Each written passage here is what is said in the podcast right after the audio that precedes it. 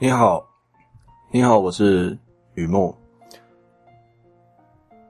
这一回的介绍一个一个片子，有点时代，有点有有点有点以前的啊，有点以前的。它是一九九三年的，换句话说，现在是二零一六。呃，换句话说，就呃二十。二十几年哦，二十几年，它叫做《长日将近》，长日将近，《The Remains of the Day》，《The Remains of the Day》，长日将近。啊，为什么要为为什么要讲这么这么久以前的片啊？为什么？呃，就没有为什么，因为它好看，因为它好看，看了很多遍了。那先来简单说一下，这是一部感性的、有时代感的电影。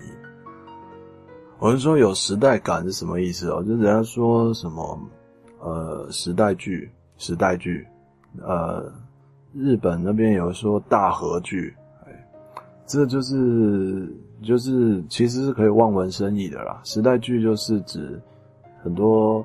环境啊，可我我不是在讲定义，就是不要不要太不要太，就不要太严苛。我只是描述一下，我不是那么的学院派的。时代剧就是是指它有一个特定的时空环境，好比说那个时候的人是没有在用手机的，哦，或者说那个时候的人是没有没有汽车这个东西的，当出门不是走路就是就是骑马。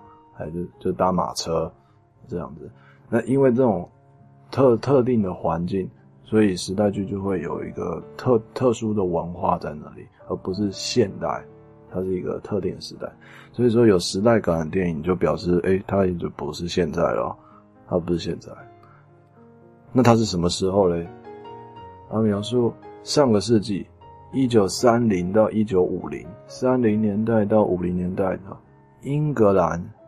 有一座庄园，这庄园很大，我们知道全世界数一数二，不是数一数二，独一无二，最著名的，甚至有学校，我不知道有没有授予学位啊，就是非常的、非常的专业的，就是英国管家，因为他们是能够打理那么大的一个庄园，不管是房子里面、房子外面打理的。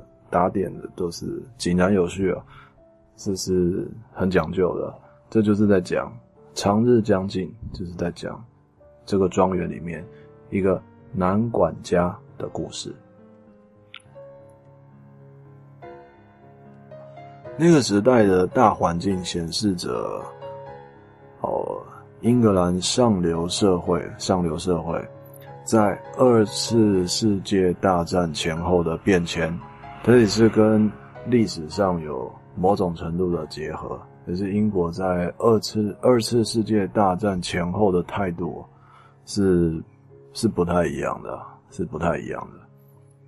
尤其是贵族士绅，和与这个与这个轴心国之一的德国，英国的贵族士绅上流社会的与德国之间的外交互动。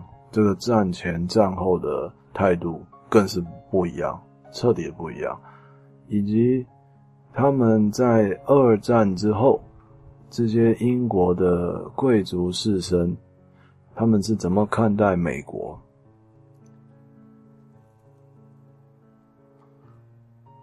而聚聚焦在庄园里面的人物，男主角像是一个配角，因为他不是。呃，贵族，他也不是有钱人，他就是一个呃，怎么说呢？长工在那边做事的，但是他是最大的，也就是呃，这要怎么说嘞？有看过唐顿庄园的，很能很容易连连结，他是在仆人里面最大的，但是是在主人里面呢最小的，就是大概是那种感觉啦。他是大总管、大管家，在庄园里面工作了二十几年了，认真尽责，力求完美服务。这二十多年来的管家人生，打理这座大房子要注意什么规矩啊、细节啊，他都知道。同时呢，也描述这位管家是如何的鞠躬尽瘁，压抑私人情感，哦，就是非常的一板一眼，在工作的时候。所以说，这是一部感性、有时代感的故事。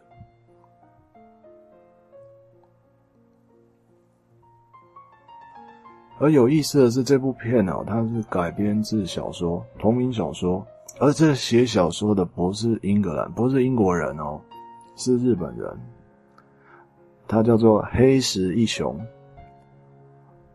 这位作者，他小时候就移民了。成长期间都是在在英国长大，完成学业，所以说他算是他是日本人，但是他他是血统上的，就是他的养成可以说是英国人啊。呃，《The Remains of the Day》就是英国背景的故事啊，那人物也都是欧美人士，但是呢，因为作者自己的人生经历，描写剧中人物，而且我们又是东方人哦，我不知道，也有可能是，可能是西西方的朋友也会也会中文很好，也会听，我不知道。我们都是东方人呢，来看这个故事，剧中的人物或多或少会带有一些日本文化的气息，对，怎么说那种压抑、执着。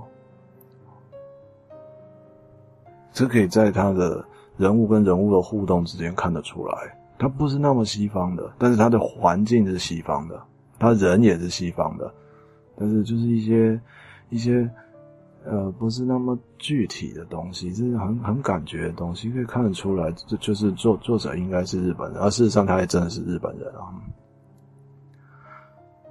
尤其是。对，就像我说的，就是东，就是我们是东方人来来看的话，这更特别容易感受到这一点。对我来说，嗯，男主角他的工作态度，他处理自己的感情和许多自己的反应，都跟东方人很相似啊。某种程度上看到，固然是呃一个外国人物，西方人物。它其实没有太强烈的距离感，所以它是一部看了会感到绵绵情意，还有淡淡的哀愁，是很感性的一部片。啊，喜欢这部片的读者也会感兴趣。另外一部叫做，也是一九九三年的，叫做，这是一个巧合而已，没有一九九三我也不知道，因为那一年就有很多片都都非常棒啊，是一个巧合，嗯。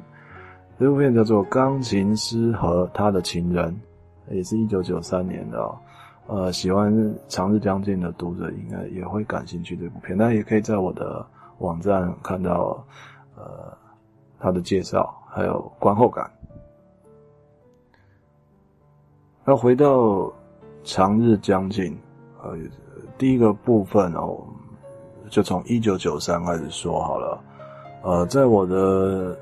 电影记忆里面啊，一九九三是很难忘的一年，就像刚刚所说的，那一年问世的电影特别多。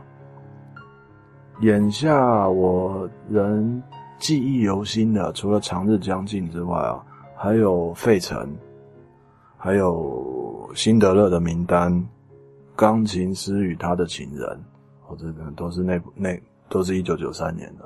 其中我非常喜欢。长日将近，就这，就是现在介绍的，还有《钢琴师与他的情人》这两部，在这个奥斯卡颁奖典礼上，这这个《长日将近》这部片啊，入围了八个奖项，我还记得，就好像昨天才看转播一样，我还记得，可是一个奖都没有拿到，一个都没有。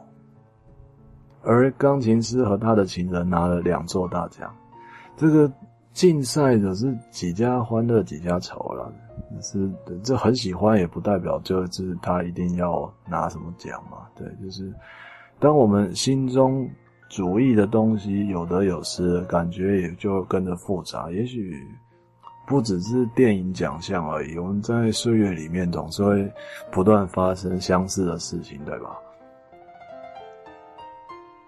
好，第二个部分我说他是私私心伪装啊，私心伪装，假装什么嘞？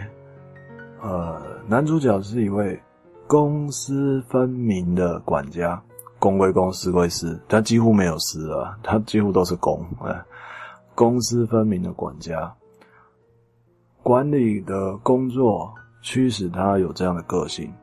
还是说个性呢适合这样管理的工作？其实我们在故事里面已经很难去追究了。就是这个说法，就像是在《夜班经理》（Night the the Night Manager） 那部片里面，这个是非常棒的一个电视剧啦，呃，也是很棒的一个小说。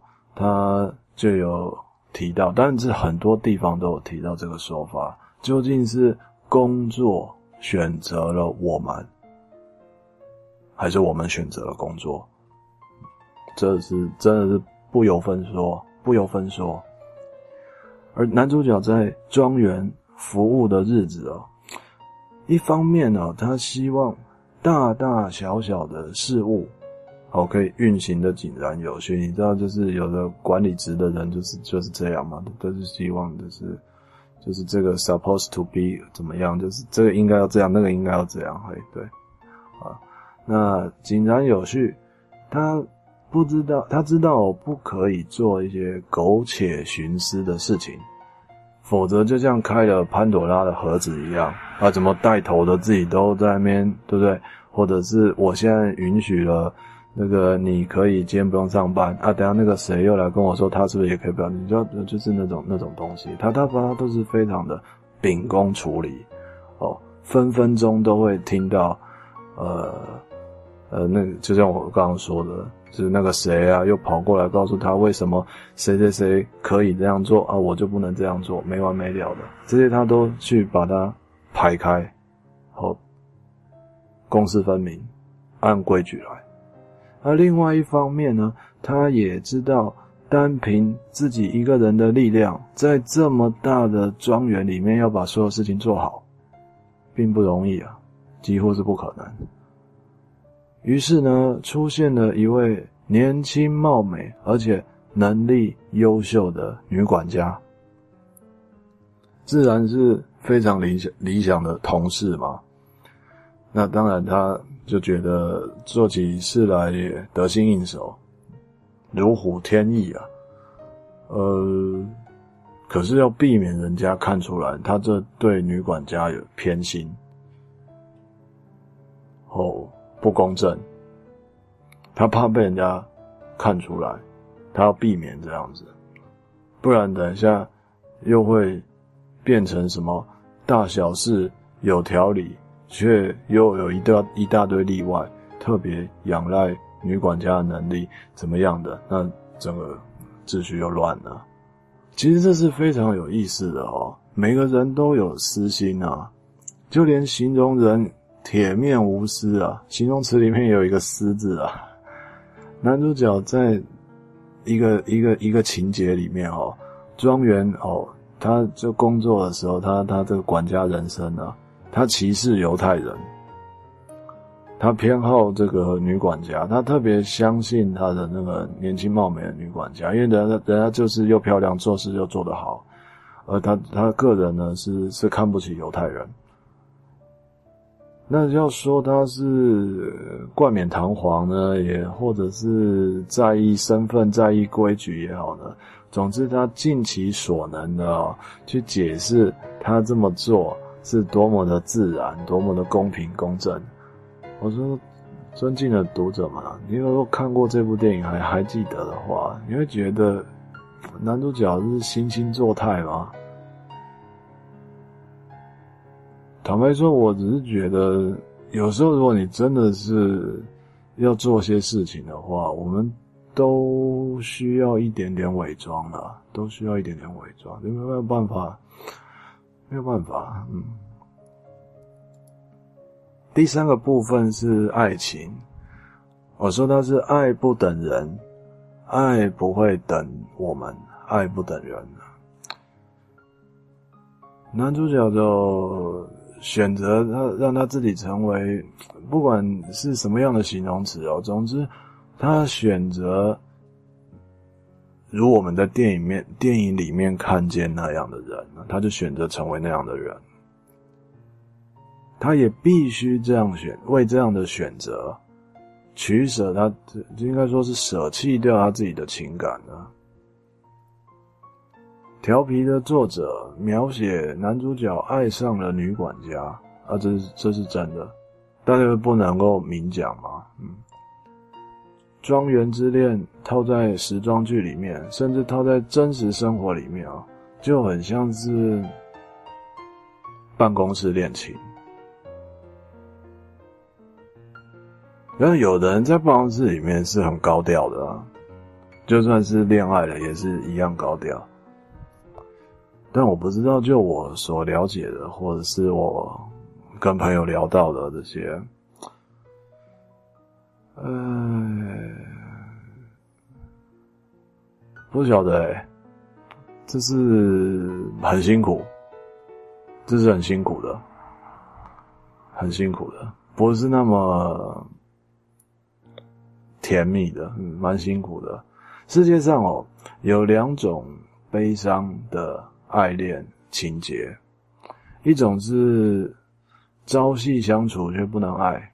另外一种是爱却不能朝夕相处，哦，就有有有有有一点感觉了吗？就每天像都在办公室里面，每天都在庄园里面，但是这个环境是他们不能爱，不不可以相爱啊，不允许的。另外一个是就好像远距离吧，就是彼此相爱，却不能朝夕相处。所以一种是朝夕相处却不能爱，另一种是爱却不能朝夕相处。这种，呃，这两种悲伤的爱恋情节啊，一个一个像天，一个像地，嗯，充满着悲伤的气息。说到底，啊都是因为环境啊，就是因为工作选择爱，那么工作就走样，选择了工作。那则会把情感转为地下化、地下密恋，偷偷摸摸的东西就跟蛋糕一样，吃第一口很甜蜜，吃到最后很甜腻呀。这不是去讲说，因为这样那就不要开始，那就不应该，就不不要爱，不可以爱。爱情敲门了，还能装作没有听到吗？居然哦，男主角就可以做到没听到，压抑自己，当做没事，而且不是二十几天，是二十几年，压抑自己真实的情谊，算是退休之后吧，他才写了一封信。我觉得那应该是叫做，也就是片名《The Remains of the Day》，但不是长日将尽。而是昔日留下的痕迹，爱不等人。那封信写的真的很感人。他只能将自己选择压抑的、错过的，也许是因为职业病呢，写在字里行间，表情达意，依然是非常的克制。就算是退休了，还是带了那么一点点，就是点到为止就好。爱不等人呢。女管家在那么多年后，早就已经有自己的生活啊、家庭啊，跟他结就是结婚成家成家，所有的这个往事哦，当年的情感哦，也就是一段记忆而已啊，却是何其幸运啊！那是一段温暖的、成熟的记忆啊。有时候有些东西锁在时光里，它可能当时真的是没有办法如愿以偿，而之后就更不可能如愿以偿。可是他是看得到、感受得到，只是拿不到，依然是很美丽的。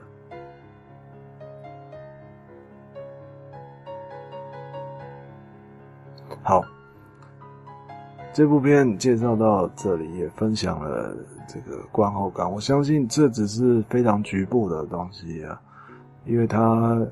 的剧情，它它的情感，它的情节都非常的深厚，也会有很多很多面向的，呃，只能说纸短情长吧，就介绍到这里。